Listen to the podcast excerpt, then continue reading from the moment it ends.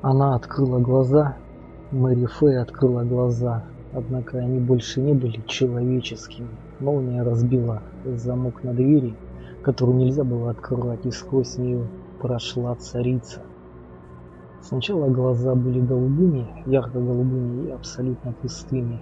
Глаза смотрели в потолок, не замечая нетерпеливого лица Джейкобса сквозь потолок и дальше сквозь затянутое облаками небо. Потом взгляд стал более осмысленным. Он остановился на Джейкобсе, и в нем промелькнуло понимание, или точнее осознание. Она снова издала звук, похожий на гудение, но я не видел, чтобы она при этом вздохнула. Да и зачем она была мертва, если, конечно, не считать этих нечеловеческих пристальных глаз. «Где ты была, Мари Фэй?» Его голос дрожал, слюна продолжала капать с парализованной стороны рта, оставляя мокрые пятна на толстом. «Где ты была?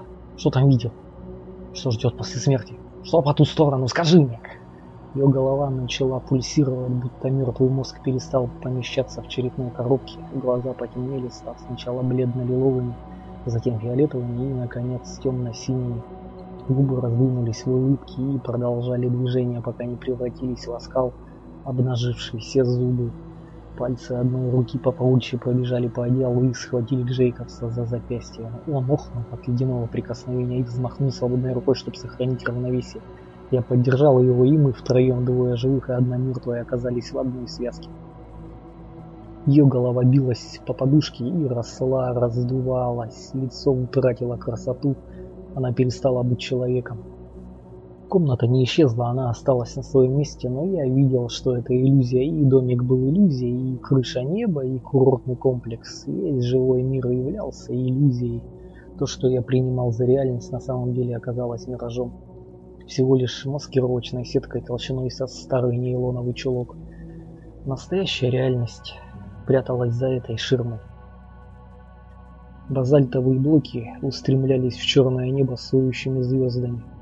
Я думаю, что эти блоки были руинами огромного разрушенного города. Он стоял посреди бесплодной равнины, бесплодной, но не пустой. Широкая, бесконечная колонна обнаженных людей брела через нее, опустив голову и едва волоча ноги. Это кошмарное шествие тянулось от самого горизонта. Колонной управляли похожие на муравьев существа, в основном черные, но были там и темно-красные цвета венозной крови. Когда люди падали, эти существа набрасывались на них, кусали и били, пока упавшие не поднимались. Я видел молодых мужчин и старух, я видел подростков с младенцами на руках, я видел детей, пытающихся помочь друг другу, на каждом лице застывшее выражение неимоверного ужаса. Они брели под печальными звездами, падали, получали наказание и снова вставали с зияющими, но бескровными ранами от укусов на руках, ногах и животе. Бескровными, потому что все они были мертвы, Глупый мираж земной жизни развеялся, и вместо небес, обещанных проповедниками всех мастей, их ждал мертвый город с циклопическими каменными блоками под небом, которое само являлось лишь ширмой. Воющие звезды были вовсе не звездами, а воронками, и вой, исходивший из них, издавал, издавала истинная потеста с магном универсум. За небом находились сущности, живые, всемогущие и совершенно безумные. Побочные эффекты, остаточные фрагменты какого-то неизвестного существования вне нашей жизни, сказал Чарли.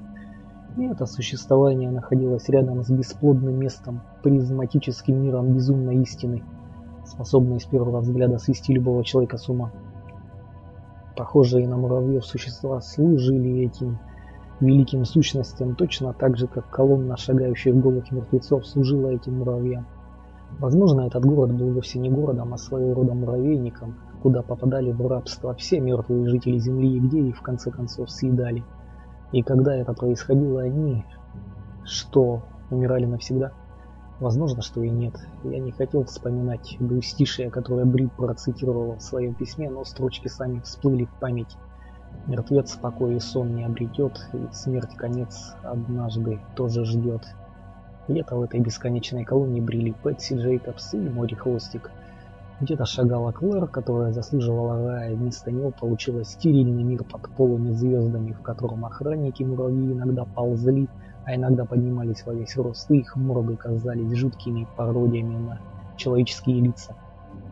Этот ужас был загробной жизнью, ожидавшей не грешников, а абсолютно всех, без исключения. Я чувствовал, что начинаю терять рассудок, от этого становилось легче, я почти не сопротивлялся. Меня удерживала только одна мысль, за которую я продолжаю цепляться до сих пор. А вдруг эта кошмарная картина тоже всего лишь мираж? «Нет!» – закричал я. Марширующие мертвые оглянулись на мой голос, похожие на муравьев существа тоже. И в челюсти заскрежетали омерзительные, омерзительные, но разумные глаза уставились на меня – Небо начало расходиться с оглушительным треском, и из образовавшегося отверстия показалась исполинская черная конечность, покрытая пучками колючей шерсти, оканчивающаяся огромной клешней из человеческих лиц. Ее обладатель хотел только одного – заставить бунтовщика замолчать. Это была царица. «Нет!» – снова закричал я. «Нет! Нет! Нет! Нет!» Все эти видения вызывала наша связь с возрожденной мертвой женщиной – и даже будучи вне себя от ужаса, я это понимал. Рука Джейкобса держала меня, будто кольцо наручников. Цепись он своей рабочей правой рукой. Я бы ни за что не смог освободиться вовремя, но он держал меня слабой левой. Я дернул изо всех сил, а отвратительная лапа потянулась ко мне, и клешня из кричащих лиц зашевелилась, чтобы подхватить меня и унести в неизведанный мир вселенского ужаса, простирающийся по ту сторону черного бумажного неба. Теперь через дыру в своде я видел свет и краски, которые не предназначали для глаз смертных. Краски были живые. Я чувствовал, как они меня ощупывают. Я изо всех сил дернул рукой, и, наконец, освободившись от захвата Чарли, повалился назад. Пустынная равнина, огромный разрушенный город, шевелящаяся клешня. Все это исчезло.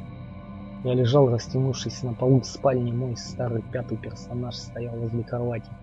Мэри Фэй или темное существо, которое Джейкоб селил своим тайным электричеством ее тело и мертвый мозг, стискивало его в руку. Ее голова превратилась в пульсирующую медузу с грубо нацарапанным человеческим лицом. Тусклые глаза отливали черным. Ее оскал. Никто в реальности не может ухмыляться от уха до уха, но у этой мертвой женщины, которая перестала быть мертвой, рот действительно разъехался до ушей. Нижняя половина лица стала черной воронкой, дрожавшей и пульсировавшей.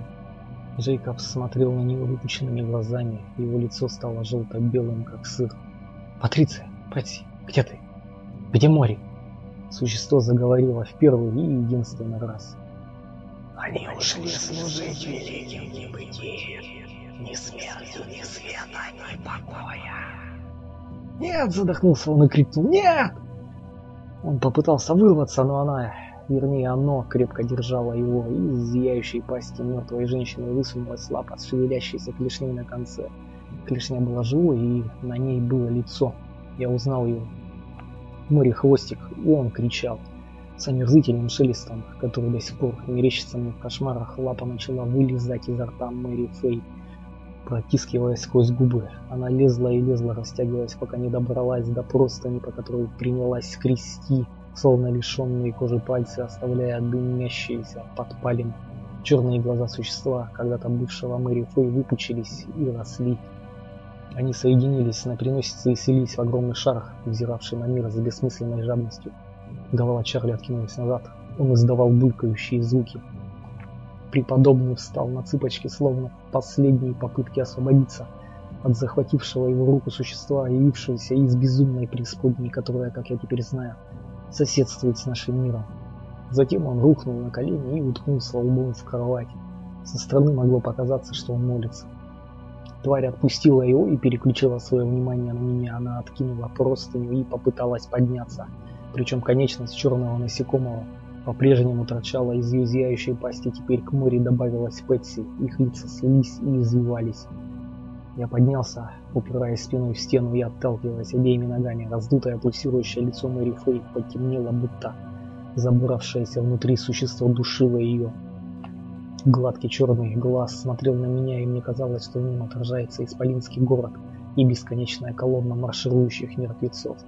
Я не помню, как выдергивал верхний ящик конторки, только помню, что в руке у меня оказалось оружие. Думаю, если бы оно было автоматическим и с предохранителем, я бы так и остался стоять, давя на заблокированный спусковой крючок, пока существо не поднялось, не проковыляло через комнату и не схватило бы меня.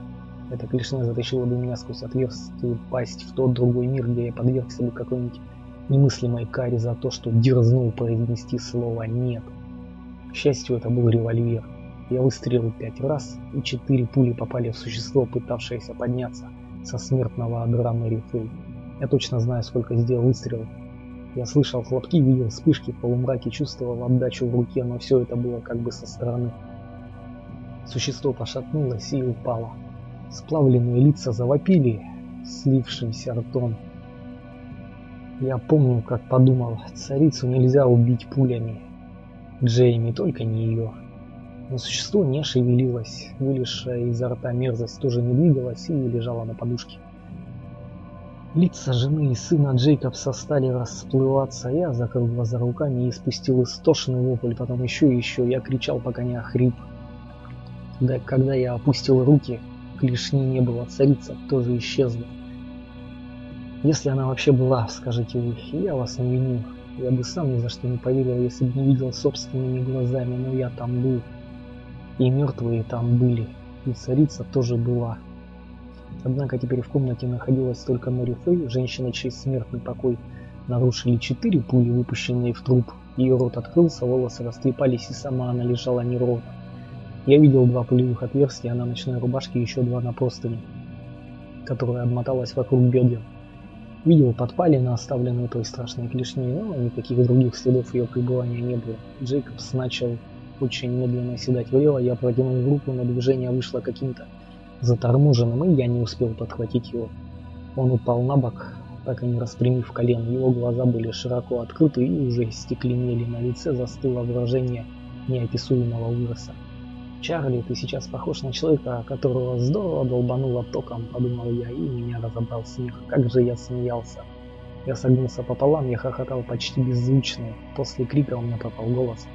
Зато от всей души, потому что это было смешнее некуда, разве нет? Электрический шок, шокирующее развитие событий. Можно лопнуть от смеха. Но даже содрогаясь в конвульсиях, я невольно продолжал держать Мэри в поле зрения, боясь, что мохнатая черная конечность опять полезет из ее рта, возвращая к жизни искаженные криком лица.